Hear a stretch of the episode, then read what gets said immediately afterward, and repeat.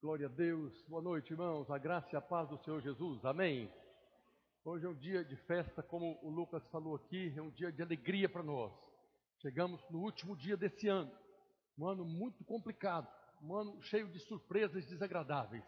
Nós estamos aqui completando mais um ano para a glória de Deus. Aleluia.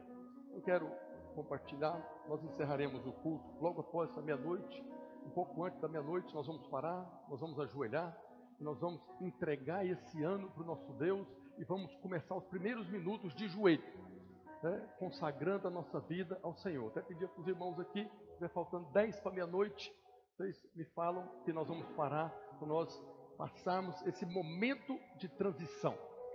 É, todo final de ano, início de ano, é um encerramento de ciclo e começo de ciclo. Todos os anos nós falamos isso. Nós devemos fazer desse momento um memorial.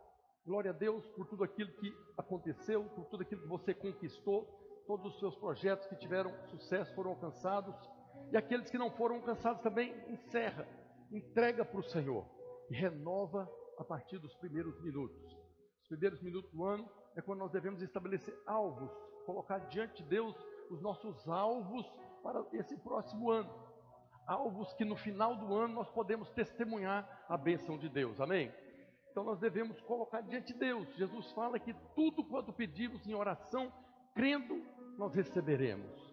Então nós devemos falar para o Senhor: Senhor, eu quero uma casa, Senhor, eu quero um carro, Senhor, eu quero casar, né? Senhor, eu quero é, viver uma vida abençoada na minha família. Esse é o momento de você falar para o Deus Todo-Poderoso aquilo que você deseja, aquilo que você espera.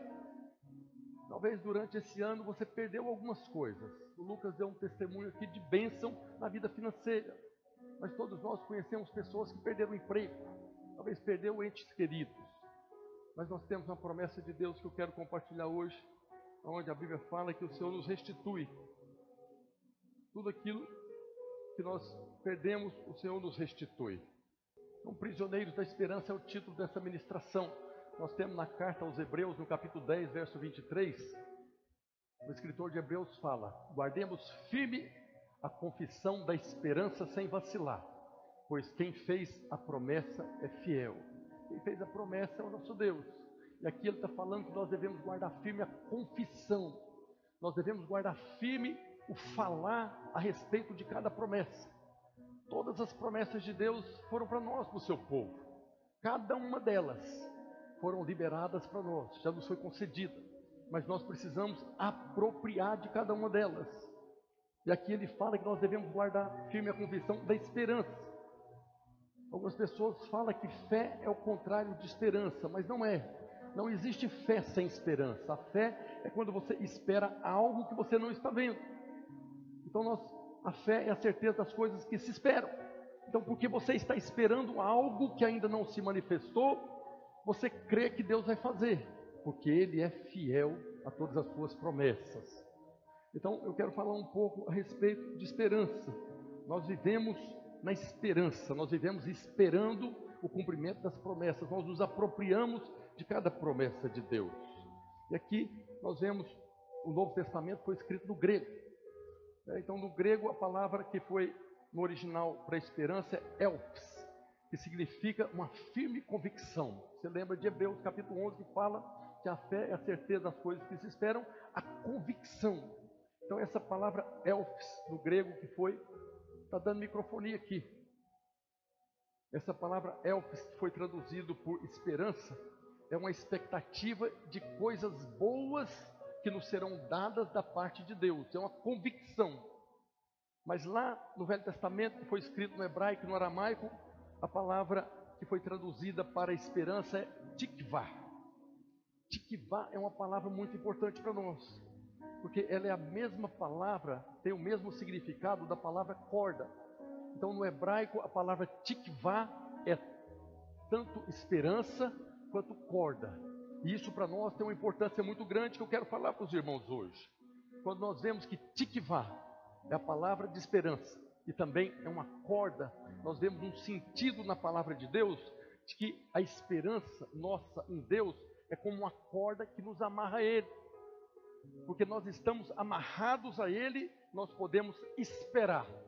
toda sorte de bênção, como já foi prometido para nós. Por quê? Porque nós compartilhamos a mesma vida. Nós recebemos a vida de Deus pelo novo nascimento. Nós somos pessoas que fomos transformadas, nascidas de novo. Não somos mais nascidos da carne, mas somos nascidos agora do Espírito. Concebidos pelo poder do Espírito Santo, como Jesus foi concebido. E aí, quando fala aqui no hebraico, a palavra tikvah, é esperança e é uma corda, então nós podemos compreender, porque eu estou amarrado a Ele, eu posso esperar todas as coisas da parte dele, o cumprimento de todas as promessas, porque nós compartilhamos da mesma vida. Mundo também tem muitas esperanças. O mundo tem esperança, sim ou não? As pessoas que estão lá fora têm esperança. Mas qual que é a diferença? Eles não têm a convicção Todas as pessoas esperam muitas coisas. Falta a convicção de que essa esperança vai se concretizar, vai se cumprir. Nós também esperamos, mas nós esperamos no Senhor nosso Deus. Nós esperamos conforme as promessas de Deus que já foi falada a nosso respeito. Nós não esperamos a cura de uma enfermidade apenas por esperar. Nós esperamos porque nós temos a convicção do que está escrito que Jesus levou todas as enfermidades, toda a maldição da enfermidade. Então, o que faz diferença na nossa vida, diferente das pessoas do mundo, é a convicção por causa das promessas de Deus. Nós esperamos e temos segurança, porque a nossa esperança está no Senhor. Daí nós vemos o salmista falando no Salmo 62, no verso 5. Ele diz: Somente em Deus, ó minha alma, espera silenciosa, porque dele vem a minha esperança. Toda nossa esperança vem de Deus. Tudo que nós esperamos, nós esperamos dele. Nós trabalhamos, nós fazemos, nós vimos um vídeo aqui agora de muitas coisas que nós fizemos. Mas na verdade o resultado vem dele. A resposta vem dele. Nós oramos, nós pedimos, mas a resposta vem do próprio Deus. E a Bíblia fala que nós fomos feitos prisioneiros da esperança, prisioneiros do tikvah, nós fomos amarrados por Deus nessa esperança. Isso está escrito lá no livro do profeta Zacarias, no capítulo 9, a partir do verso 11. Capítulo 9, a partir do verso 11, no livro do profeta Zacarias.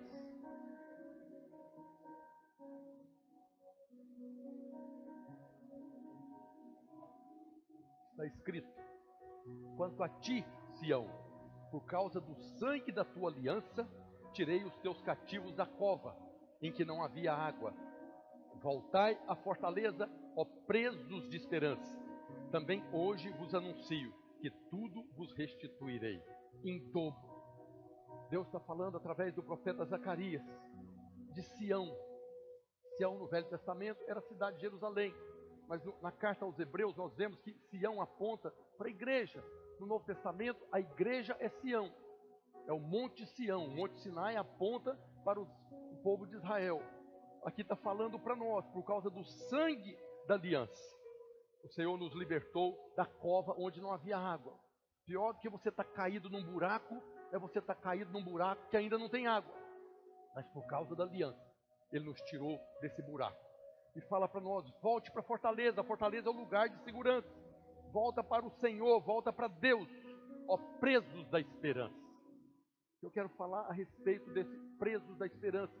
Somos prisioneiros da esperança. Tudo que nós recebemos hoje na nossa vida, nós recebemos por causa do sangue da aliança. O sangue da nova aliança, que é o sangue de Jesus que foi derramado lá na cruz. E por causa desse sangue da aliança, Deus está falando aqui, vai restituir tudo em dobro.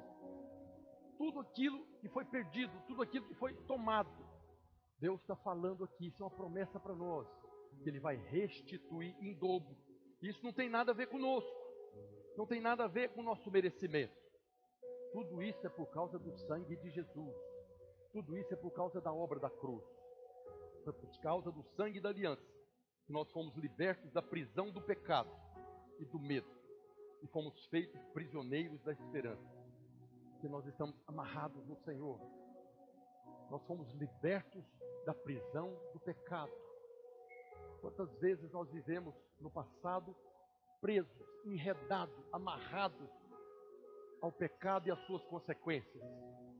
Quantas pessoas nós conhecemos que teve o casamento destruído, que teve a vida financeira destruída, a saúde destruída, por causa de vícios, por causa de atitudes erradas das quais ele não tinha domínio. Drogas, álcool, adultério, prostituição, as pessoas estão presas nessas coisas. Mas o Senhor nos tirou dessa cova, de onde nós éramos presos, e nos tornou agora prisioneiros da esperança, porque nós podemos esperar dele a restituição em dobro daquilo que nos foi roubado. Nós podemos, não podemos mais viver sem a expectativa de coisas boas, por mais que o mundo passe por problemas, dentro de nós há sempre uma voz falando que coisas boas virão. Não é uma questão de pensamento positivo, é o Espírito Santo de Deus que habita em nós, que nos conduz a essa verdade, que nós somos prisioneiros da esperança. Fomos presos pelo próprio Deus a esperar coisas boas. No passado, éramos presos do medo, do desespero. Quantos de nós aqui, em muitas noites de insônia, chorando, sofrendo, preocupados com circunstâncias, quantos de nós vivemos cheios de preocupação, sem esperança? Nós passamos por problemas, não estamos livres de problemas, mas hoje nós esperamos a mão de Deus operar e resolver por nós. Mas no passado nós tínhamos o tempo todo imagens negativas. É sempre aquela situação de que não vai dar certo, tudo está errado, tudo na sua vida está errado, você não presta para nada. Éramos escravos do medo, escravos do desespero, escravo da desesperança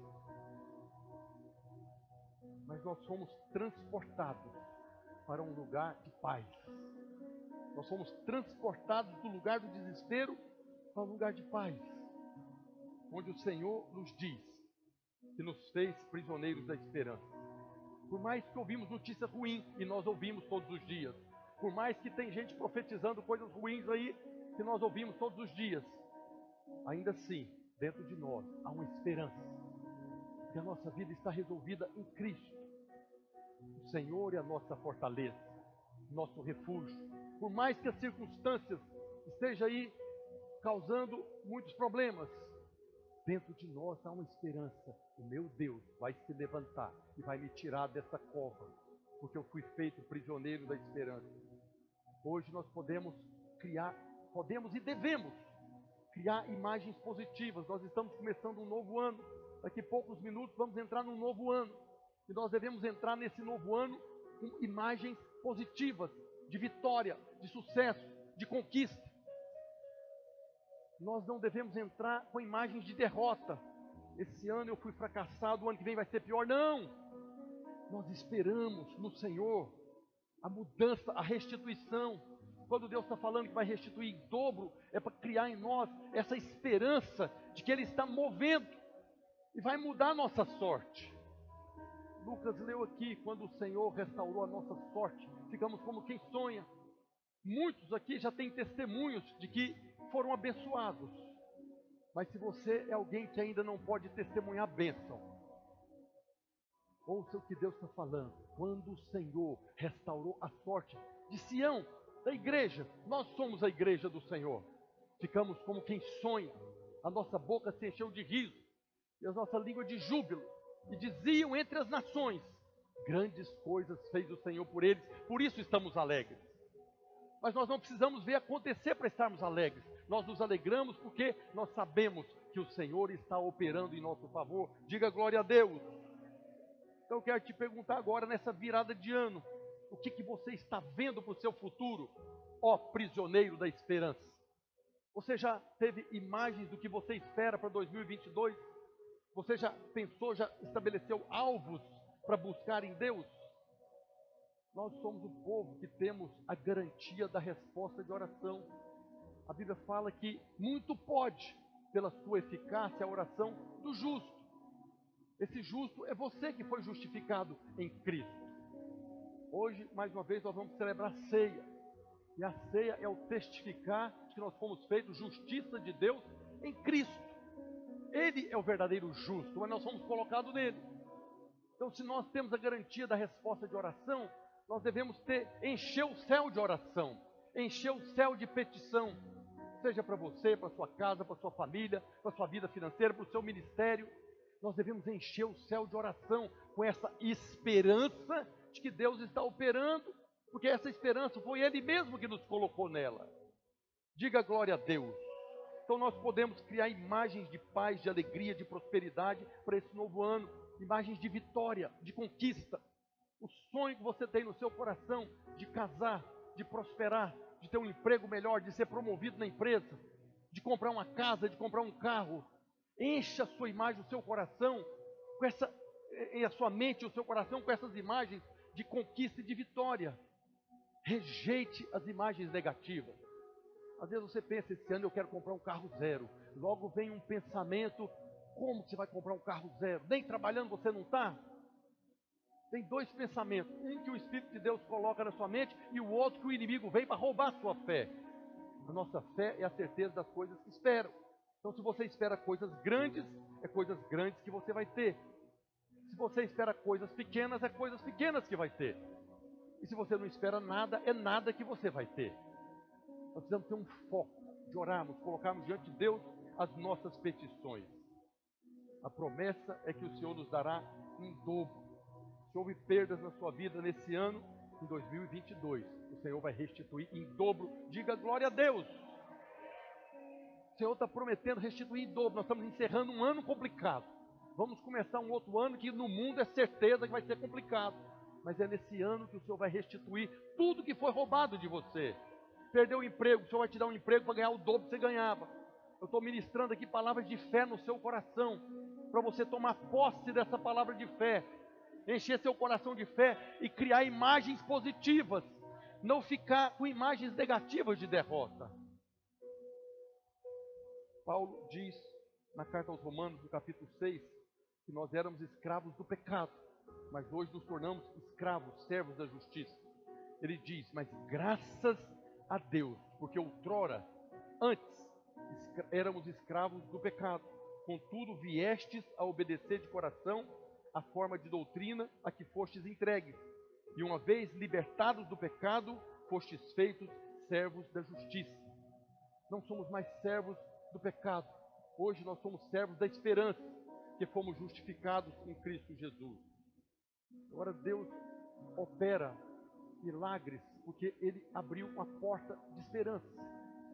Anos atrás tinha um programa lá do Silvio Santos que falava porta da esperança. Abria a porta, a pessoa era abençoada ou não. Mas porta de esperança está escrito na palavra de Deus.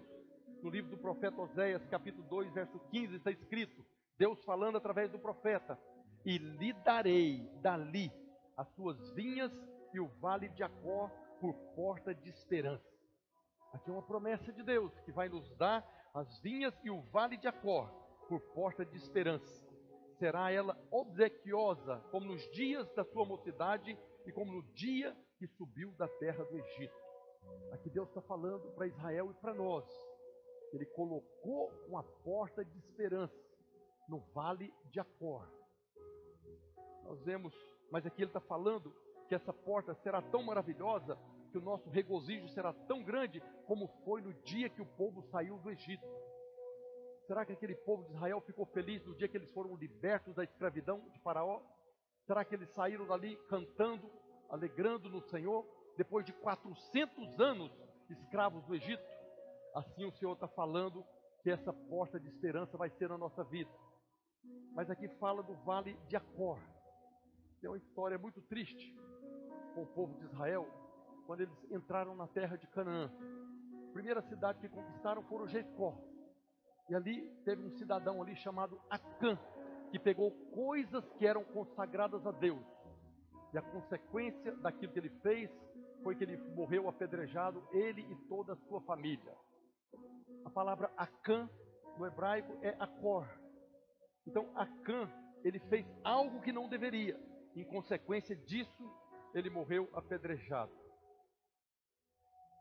Infelizmente, Acã não levou esperança para sua família. Pelo contrário, levou morte. Mas depois de muitos anos, Deus vem e fala de novo desse vale de Acor, onde Acã foi morto. Ali onde Acã foi morto, agora Deus falou: vou abrir uma porta de esperança. A palavra Acor ou Acã significa problema ou perturbação no hebraico. E aqui Deus está falando para nós que no seu vale de Acor, no seu vale de problema, no seu vale de perturbação, Ele está abrindo uma porta aquilo que é problema para você hoje vai ser a sua vitória, a sua glória. Nós sabemos a história de Davi, quando ele chegou ali e estava lá o gigante Golias, blasfemando contra Deus, desafiando os exércitos de Israel. Para todos aqueles soldados, Golias era um problema. E para Davi também era um problema. Só que Davi fez de Golias a sua glória. No momento que Davi derrotou o seu maior inimigo, ele recebeu a glória. Então, muitos de nós, às vezes, não queremos problemas, não queremos passar por problemas, mas os problemas é aquilo que vai nos projetar, os problemas é aquilo que vai nos colocar numa posição mais alta. No vale de Acor, Deus colocou uma porta de esperança, uma porta de tikvá, a porta que nós estamos presos a ela. Deus prometeu para nós e para Israel nesse vale de problemas haveria uma porta pela qual nós passaríamos e sairíamos deste lugar. Agora, a porta da esperança aqui está falando que é no vale. Os acidentes geográficos na Bíblia têm um significado. Toda vez que fala de bênção, de presença de Deus, fala dos montes. Toda vez que está falando que o povo está no monte, que Moisés está no monte, que Jesus subiu ao monte, é onde Deus vai falar, é onde está a bênção. E toda vez que fala de vale, é onde tem problema. A porta da esperança, ela é aberta no vale é no lugar de problemas, é no lugar de perturbação. É nesse momento que o diabo aparece para nos atacar. É no momento que você está passando por dificuldade, talvez uma perturbação na família, talvez uma perturbação no seu trabalho, na sua vida profissional. É neste lugar que Deus está abrindo a porta da esperança. No lugar que você está abençoado, não tem porta de esperança, você já está abençoado. Mas no lugar onde está com problemas e perturbação, ali o Senhor abre a porta. E a promessa é que nesse vale de angústia e de medo, Ele já abriu, não vai abrir, para que nós possamos passar por ela e sair desse lugar de desespero, e sair desse lugar de problema, desse lugar de perturbação. Nós vemos Davi falando no Salmo 23, né? Salmo 23, verso 4: Ainda que eu ande pelo vale da sombra da morte, você nunca vê na Bíblia falando do monte da sombra da morte, é sempre o vale. O problema está sempre no vale. Ainda que eu ande pelo vale da sombra da morte, não temerei mal nenhum, porque tu estás comigo, o teu bordão e o teu cajado me consola. Eu falo para você hoje, se você está atravessando por um vale, seja que área for da sua vida, Deus está falando para você hoje, eu já abri uma porta de esperança, pela qual você vai passar nesse ano de 2022 e vai sair do outro lado, no monte, no lugar de bênção. O Senhor está falando para nós hoje, desse encerramento de 2021, início de 2022, que Ele vai restituir em dobro. E aquilo que ainda está no vale, tem uma porta de esperança aberta, para que você possa agora desfrutar da bênção dobrada da parte de Deus. É nesse ano que nós vamos desfrutar do Tikvah, das promessas, daquilo que Deus nos deu, daquilo que Ele colocou no nosso coração que nós estamos esperando.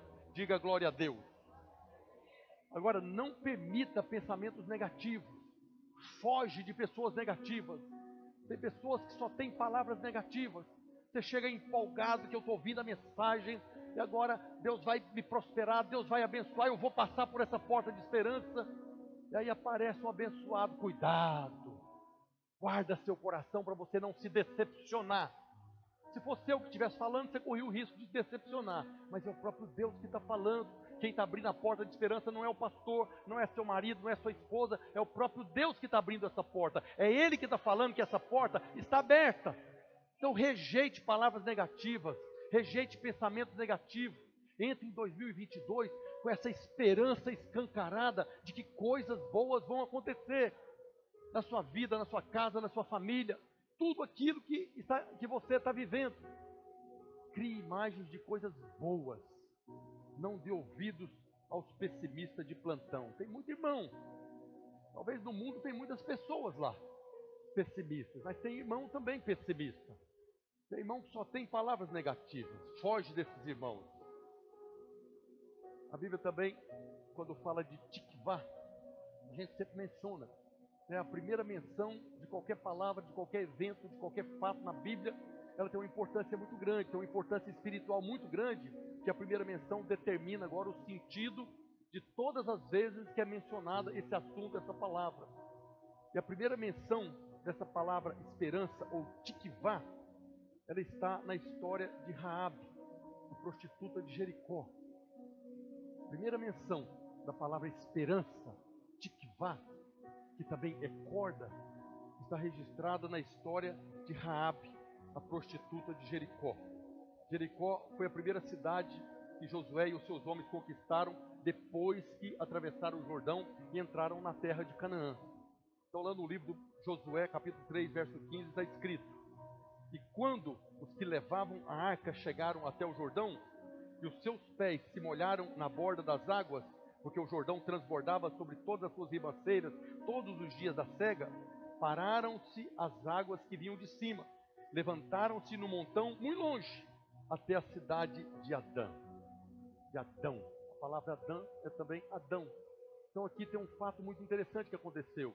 Quando o povo de Israel chegou ali, depois de 40 anos no deserto, chegaram ali, Deus parou o rio Jordão, partiu as águas, as águas de baixo escorreram, foram embora, mas as águas de cima foram sendo represadas e foram enchendo, transbordando na margem até nessa cidade de Adão.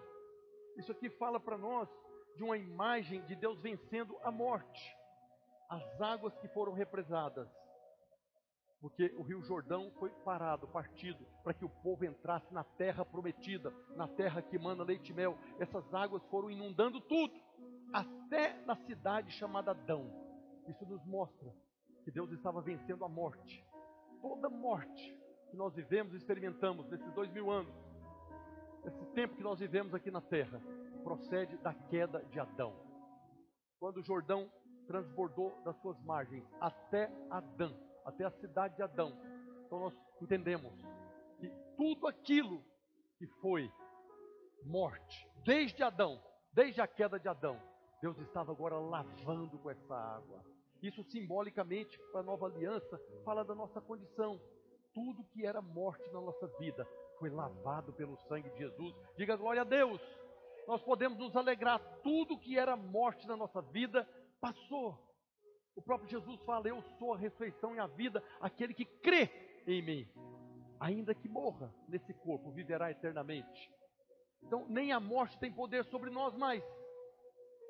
Nós recebemos vida, aqueles que crê, não é aqueles que não cometem pecado, não é aqueles que fazem tudo certo, não é pastor, não é líder, aqueles que creem em Jesus receberam vida eterna. Depois que o povo de Israel e Josué atravessou o Rio Jordão, a primeira cidade que tiveram que conquistar foi Jericó. Os irmãos conhecem a, história. Né? As muralhas da cidade de Jericó, que intimidou os doze espias 40 anos atrás, eram muito grandes. Dizem que passava carruagens em cima dela. E eram tão grandes que moravam pessoas na muralha. Dentro da muralha tinha casas, pessoas moravam ali dentro daquelas muralhas. E a Bíblia diz que essas muralhas eram muito largas. E era exatamente ali na muralha que morava a prostituta Raabe. Raabe morava dentro da muralha e a casa dela tinha uma janela para o lado de fora. Quando foi agora Josué, antes de entrar na terra, ele mandou dois espias. Lembra que Moisés mandou doze. Mas quando Moisés mandou doze, foi um problema terrível, porque apenas dois trouxeram a notícia verdadeira. Os outros dez trouxeram notícia ruim e, consequência disso, ficaram 40 anos no deserto. Agora Israel aprendeu. Josué chegou e mandou apenas dois espias para entrar na terra para ver as coisas que precisavam lá. Porque dois eram aqueles que testemunharam a verdade. Agora, esses dois, quando entraram em Jericó para ver a fortaleza, eles foram descobertos. E os soldados da cidade começaram a perseguir eles. E esses dois espias né, que Josué mandou esconderam num lugar improvável. Onde eles esconderam? Na casa da prostituta Raab. E ali foi uma circunstância toda. Porque falaram, está na casa de Raabe. Aí os soldados foram na casa de Raabe, ela escondeu eles lá num quarto, lá botou um tapete por cima, e ela falou: Não, verdade, eles estiveram aqui, mas já foram embora. E ela guardou aqueles dois espias ali dentro da casa dela. Mas a primeira coisa que a prostituta Raabe falou para aqueles dois espias, está escrito em Josué 2,10. Ela disse: Porque temos ouvido que o Senhor secou as águas do Mar Vermelho diante de vós quando saíes do Egito. Não foi secou o Rio Jordão. Ela está falando para eles de algo que aconteceu 40 anos atrás. Mas Raabe era uma prostituta jovem. Raabe estava esperando Israel conquistar Jericó por muito tempo. Na verdade, Jericó estava esperando eles chegarem. Porque Raabe conheceu essa história que aconteceu 40 anos antes, talvez através da sua mãe e da sua avó. Primeira coisa que ela falou, provavelmente ela estava falando assim: por que vocês demoraram tanto? Faz 40 anos que vocês saíram do Egito, nós vimos todos os milagres que Deus fez em favor de vocês. Ela chega a falar: nós estamos aqui desfalecidos, porque sabemos que Deus é com vocês, Deus nos abandonou, e vocês demoraram 40 anos para chegar. Uma pergunta, né? Por quê? O coração dela já estava inclinado ao Deus de Israel. Era uma prostituta, mas estava esperando o povo chegar. É claro que ela estava em pânico, com medo. Rabi não tinha esperança. Certamente todos os dias ela olhava da janela para ver o povo de Israel chegando. O dia que ele chegar, acabou. Eu não tenho futuro, porque Deus está com eles. Deus está com eles. Deus está com você. Deus está com você. Deus está com você e as pessoas que são contra você não têm esperança. As pessoas que estão lá fora no mundo não têm esperança. Porque Deus não está com eles. Na verdade, eles não estão com Deus. As pessoas que não receberam Jesus como Senhor e Salvador são pessoas sem Deus, assim como era o povo de Jericó. Raabe sabia que Deus estava do lado do seu povo. Olha o que ela falou dos dois espias, está lá em Josué 2,12. Ela falou para eles: Então agora, depois que ela protegeu eles, então agora jurem em nome do Senhor e prometam que vão ser bons para minha família, porque eu também tratei vocês com bondade. Para isso peço que me deem um sinal que não deixe dúvida. Salvem meu pai, minha mãe, meus irmãos, as minhas irmãs e as famílias deles. Não deixem que os matem. Ela fez um pedido para os espias. Ela protegeu eles. Ela mentiu para o seu povo e protegeu e fez um pedido para eles. E olha o que eles responderam para ela, fazendo menção, a primeira menção da palavra tikvá, esperança. Verso 17: Disseram-lhe os homens: Desobrigados seremos deste teu juramento que nos fizeste jurar. Se vindo nós na terra não atares este cordão, esse cordão aqui é o tikvá. Vindo nós à terra não atares este cordão de fio de escarlata, a janela por onde nos fizeste descer. E se não recolheres em casa contigo teu pai, tua mãe e teus irmãos e toda a tua família do teu pai. Aí ela botou uma corda da janela e eles desceram e fugiram. E foram lá encontrar com Josué. Depois vieram para conquistar a cidade. O que, que aconteceu aqui? Ela protegeu eles e pediu proteção para ela. Ela morava na muralha, lembra disso. E eles falaram para ela: se você tão somente colocar esse cordão vermelho, essa corda vermelha, esse tikvá escarlate, a palavra escarlate é vermelho, na janela, ninguém vai mexer com vocês. Mas se não tiver esse cordão vermelho na janela, então nós estamos livres desse juramento que você nos fez fazer aqui. Agora, a corda que era para colocar era da cor vermelha. Essa cor vermelha é uma figura do sangue de Jesus. O sangue de Jesus aponta, essa corda vermelha aponta para o sangue de Jesus que nos libertou. Lembra que a palavra tikvá é esperança, mas também é corda. E essa corda que estava ali era o fio de esperança para Raabe. Raabe estava numa situação muito ruim, não tinha esperança. Mas eles falaram para ela: se tiver essa corda vermelha do lado de fora, ninguém vai mexer com a sua família. Percebe que esse tikvá era a esperança dela. E esse tiquivá era da cor vermelha, que aponta para o sangue de Jesus. Então, se você, imagine que você está num buraco muito fundo, escuro, de repente cai uma corda em cima de você. Essa corda se torna a esperança de você sair daquele buraco. Essa corda é como a porta da esperança para você sair do buraco. Quando os espias foram embora, então Raabe deixou a corda vermelha na sua janela para que o povo poupasse a sua casa. Raabe tinha uma expectativa ruim, mesmo depois dessa promessa. Quando você lê o texto ali de Josué, você vê ela falando com os espias tudo aquilo, todos os povos que Deus derrotou, todos os povos que foram conquistados, amorreus, eteus, jebuseus, que foram conquistados, que Deus havia entregado nas mãos dos israelitas. Então ela tinha uma expectativa assustadora, de medo, de pânico. Não tinha esperança. Era certo que a destruição viria.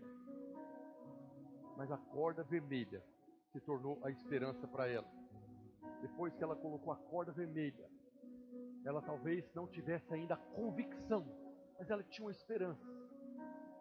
Imagine se aparecesse um anjo para Raabe depois que os espias foram embora e chegasse e falasse para ela: Raabe, você está com medo?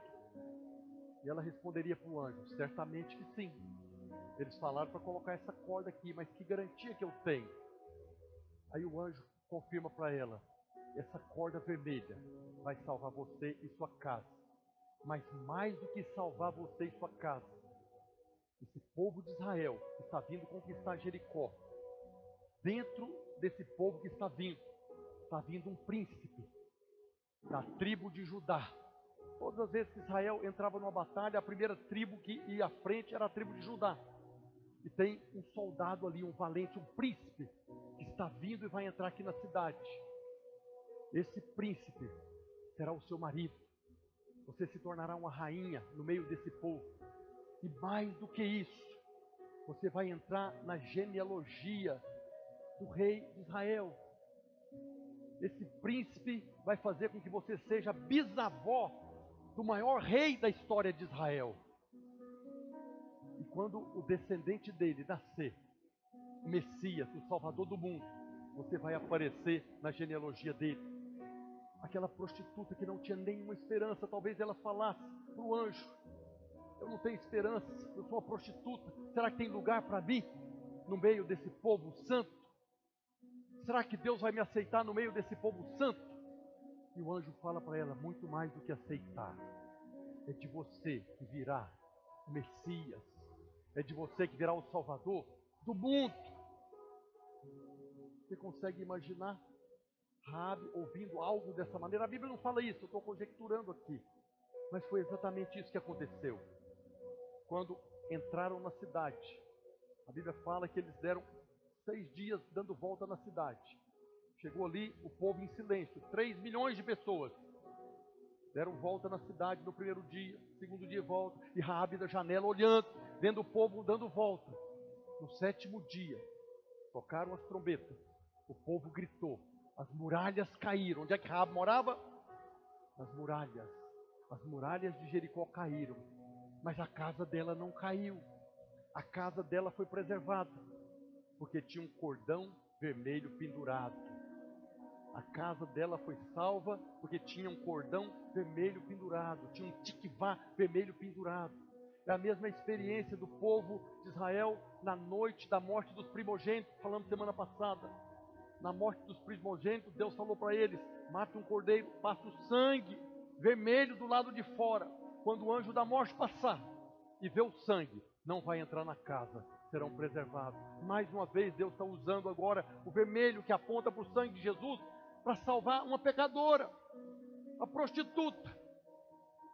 E aquela que era prostituta em Jericó, num povo pagão, entrou na genealogia do próprio Jesus, se tornou um ancestral do próprio Jesus. Está lá no Evangelho de Mateus. Quando você começa o Novo Testamento, está ali a genealogia de Jesus Cristo, filho de Davi, filho de Abraão. Davi é o descendente de Raabe, do qual veio Cristo. Quando a trombeta tocou, Raabe na janela olhando, ela viu aquelas pessoas que estavam lá em Jericó, era o anúncio do juízo e da condenação, da destruição. Mas para Raabe, quando a trombeta tocou, era o sinal da salvação. Era o sinal do cumprimento da promessa. Era o sinal do cumprimento da esperança, do tikvah. A mesma coisa. Nós vamos ouvir a trombeta. Ao ressoar da última trombeta, a sétima trombeta. Quando o anjo tocar a sétima trombeta, para nós é o sinal que o Senhor está voltando. Mas para quem está lá fora, é o sinal do juízo e da condenação eterna. Nós somos o povo da esperança. Esperamos a sétima trombeta tocar, que naquele dia o próprio Jesus virá. Não virá mais como cordeiro, virá como leão. Vai governar com cetro de ferro aqui na terra.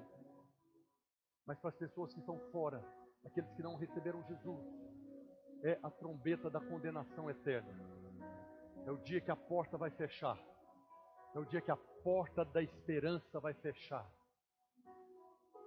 Nós precisamos anunciar o Evangelho. Precisamos pregar o Evangelho. Tem pessoas lá fora que nem sabem que vai tocar uma trombeta. Mas assim como nos dias de Raabe, chegou a sétima trombeta, tocou, as muralhas caiu e aquele povo todo foi destruído. Isso aponta para quando Jesus voltar. Lá em Apocalipse fala das sete trombetas que serão tocadas. E a sétima trombeta virá o grande flagelo, a grande tribulação. E aqueles que estão em Cristo serão preservados, os que estão fora de Cristo perecerão. Rabi viu essas coisas todas acontecendo.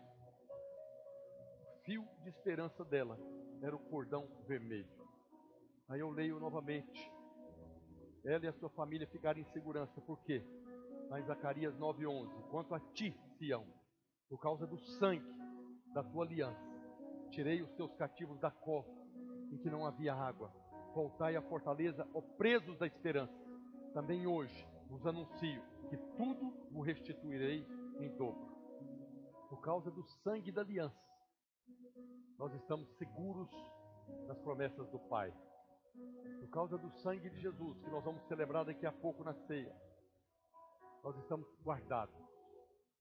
Se nós olharmos lá para fora, agora, hoje, no encerramento do ano, nessa mudança de ano, apesar de todos os votos de paz, alegria, prosperidade, nós sabemos que lá fora não há esperança. A esperança não tem convicção. O que nós vemos lá fora é desespero, desamparo, e coisas sombrias acontecendo que não conseguimos imaginar. Há coisas acontecendo no mundo hoje, estratégias malignas para dizimar a população. Nós não conseguimos imaginar a maldade do homem lá fora.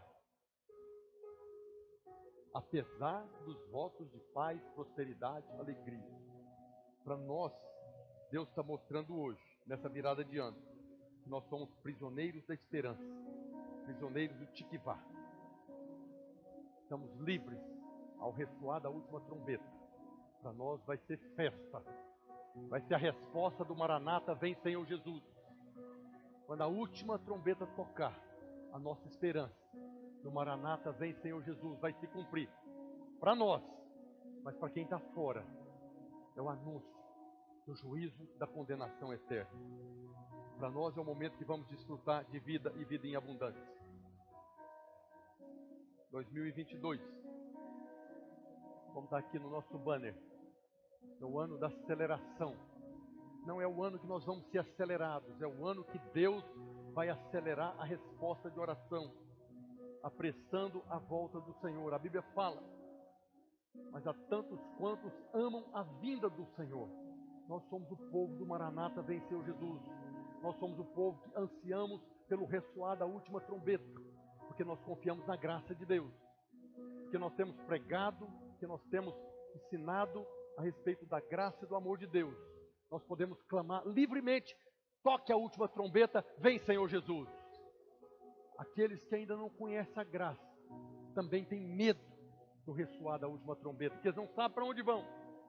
Nós sabemos que nesse ano que está começando, eu posso falar para os irmãos, é o ano da restituição em dobro. É o ano que Deus vai te dar dobrado aquilo que você deseja. Não só o que você perdeu, mas é o ano que Ele vai te abençoar numa porção dobrada. É o ano que Ele vai acelerar. É o ano que Ele vai nos entregar aquilo que levaria 10 anos. Talvez para outras pessoas vai demorar 10 anos. Para nós receberemos nesse ano agora de 2022. Quer convidar a equipe de louvor aqui em cima. Quero que você encha seu coração dessa santa esperança de que coisas boas estão por vir.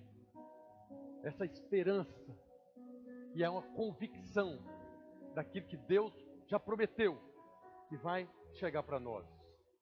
Nós preparamos um ato profético que nós vamos fazer agora. Uma fita vermelha, nós vamos entregar para você. Essa fita vermelha é um símbolo do tikvá, é um cordão. Não é a fita milagrosa, isso aqui não, não é um amuleto da sorte. Isso aqui não é para você apontar para o diabo e falar, está amarrado em nome de Jesus. Isso aqui é uma fita comum. Mas é um símbolo profético daquilo que Raabe pendurou do lado de fora da sua casa. O que salvou Raabe foi a fita vermelha, o cordão vermelho, o tikvá, que estava lá. O que nos salvou é o sangue de Jesus. Para que, que eu vou pegar isso, pastor? Há pessoas que não conhecem, que não sabem o que Jesus fez lá na cruz. Há milhares, milhões de pessoas lá fora que não têm a menor noção do que nós estamos falando aqui. Você pegando essa fita, simbolicamente, profeticamente, você está recebendo um símbolo daquilo que aconteceu lá na cruz.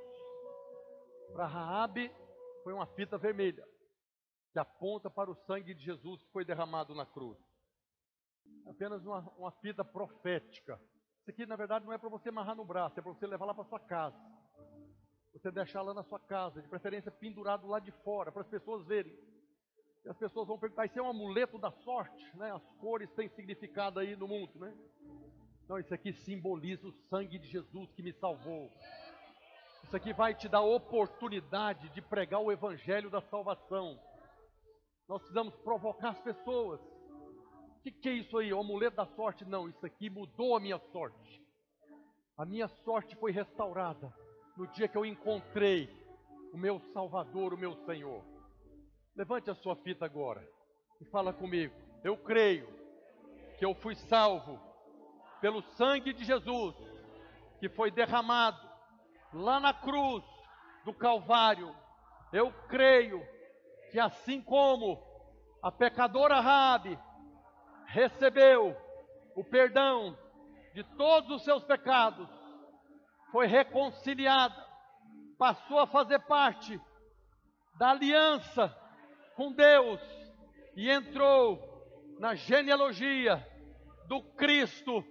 Assim também eu creio que eu faço parte da nova e eterna aliança que foi firmada lá na cruz pelo sangue de Jesus que foi derramado em meu favor. Eu creio e recebo essa fita como tikvá, cordão da esperança, a porta da esperança para a minha vida que virá nesse ano de 2022 o cumprimento da promessa de Deus de que Ele vai restituir em dobro tudo que foi roubado da minha vida. Eu creio, profetizo, me aproprio da bênção de Deus para minha vida, para minha casa, para minha família para minhas finanças, para o meu ministério. Eu me aproprio da bênção de Deus, de que eu também serei um canal de salvação onde eu estiver.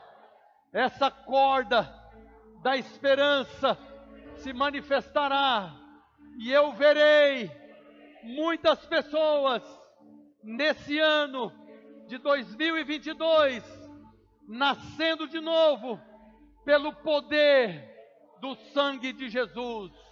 Assim eu creio e profetizo nessa noite, em nome de Jesus. Queridos, é um momento profético, eu queria que você se ajoelhasse agora.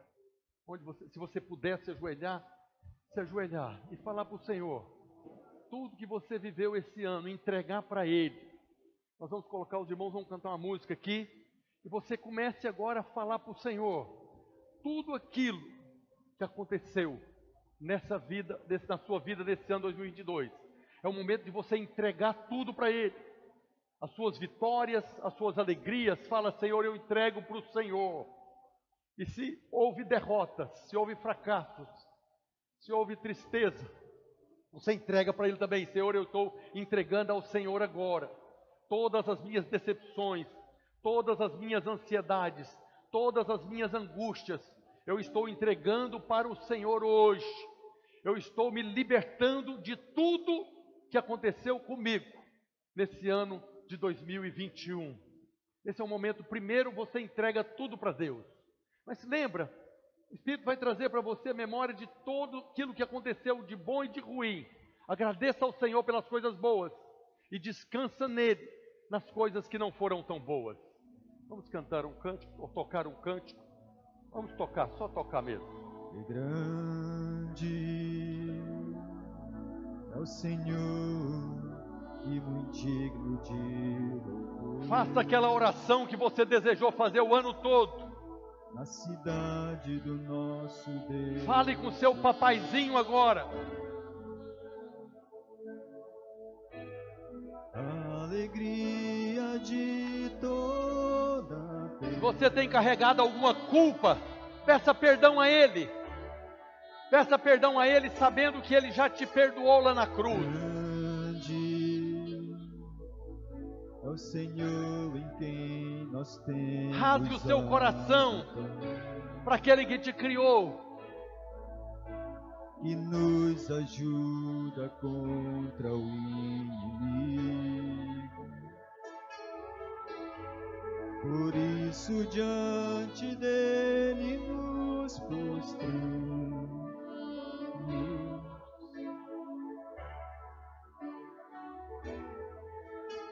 Queremos o teu nome engrandecer e agradecer-te por tua obra em nossas vidas. Fala para Ele da dor que você sentiu no meio da pandemia. Fale para Ele do medo que você sentiu, das aflições. Entregue para Ele. Eu estou lhe entregando hoje, meu Senhor, meu Salvador, todas as minhas dores, angústias e ansiedades. Estou entregando ao Senhor.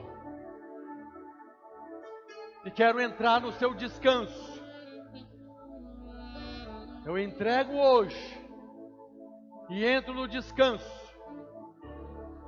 Não quero começar 2022 com ansiedade, com angústia. Remove do meu coração todo peso, todo fardo. Remove do meu coração todo medo. Remove do meu coração o desespero, a insegurança. Remove do meu coração a falta de esperança. Restitui-me, Senhor, alegria da tua salvação. Fala para Ele. Você que tem vivido fora da vida da igreja, você que passou o ano todo desejando vir na igreja e não conseguiu, fala para Ele: Senhor, restitui-me a alegria da tua salvação. Restitui-me a alegria da tua salvação. Renova dentro de mim um espírito voluntário. Fala para o Senhor: Eu quero viver novamente, como naqueles dias em que eu conheci o Senhor. Eu quero viver novamente com um coração incendiado na Sua presença. Eu quero novamente chorar na Sua presença. Fala para Ele: Há quanto tempo eu não me derramo na Sua presença? Senhor, eu quero chorar de madrugada na Sua presença. Eu quero voltar a ser aquela filha apaixonada, aquele filho apaixonado, que quando ouve o, o nome do Senhor, eu me alegro. Pede para Ele agora, que vida você quer viver em 2022? Senhor, eu quero viver uma vida abençoada na Sua presença. Eu quero mudar o meu foco.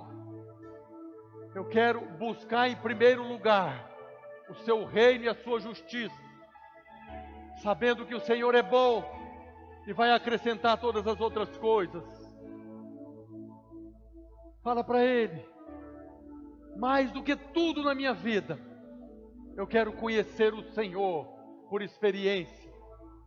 Eu quero conhecer o amor do Senhor numa medida que eu ainda não conheci. Eu quero experimentar dessa graça maravilhosa que eu tenho ouvido, que eu tenho ouvido, mas não tenho desfrutado. Eu quero experimentar, ó Deus, desse favor imerecido, vendo portas sendo abertas, mesmo sabendo que eu não mereço. Senhor, eu quero viver 2022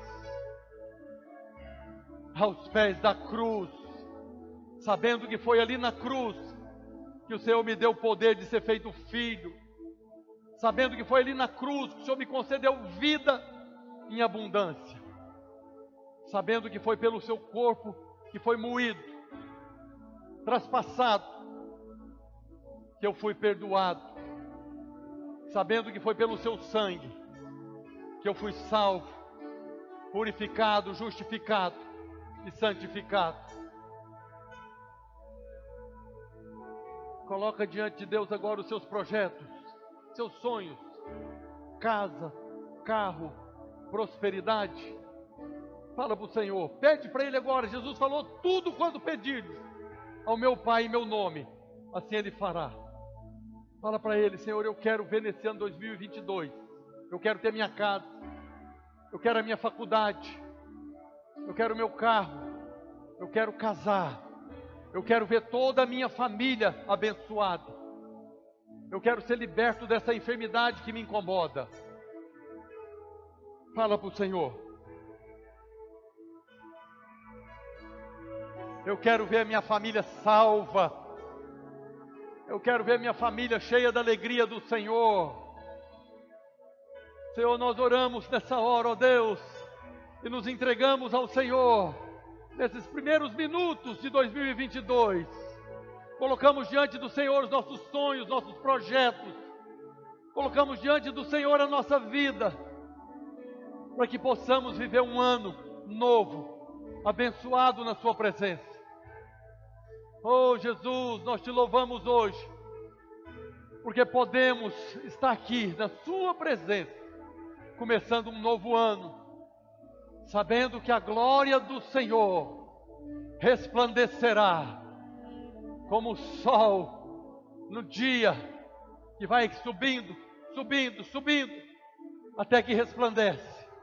Nós oramos, Senhor, oh, nesses últimos segundos de 2021 e nos primeiros segundos de 2022 consagrando ao Senhor a nossa vida, a nossa casa, a nossa família. Senhor, nós consagramos ao Senhor tudo que temos, tudo que somos, para que o Senhor opere segundo o teu querer. Consagramos ao Senhor o nosso coração para sermos prisioneiros da esperança, como a promessa do Senhor e caminharmos dia após dia nessa esperança de que coisas boas irão acontecer. Oh Deus, nós consagramos ao Senhor nossa vida, proclamando, profetizando: 2022 será o melhor ano na minha, na minha vida. 2022 será o melhor ano na minha família. 2022 será o melhor ano da minha vida, de paz, alegria, prosperidade, amor. 2022, eu e minha casa experimentaremos da bênção do Senhor como nunca antes. Nos consagramos ao Senhor para esse novo tempo, independente das circunstâncias, independente das coisas que acontecerão lá fora, nós desfrutaremos do melhor ano da nossa vida. Aleluia. Queria que você, nesse momento, ficasse de pé. Tem um videozinho aí. Só prepara ele aí.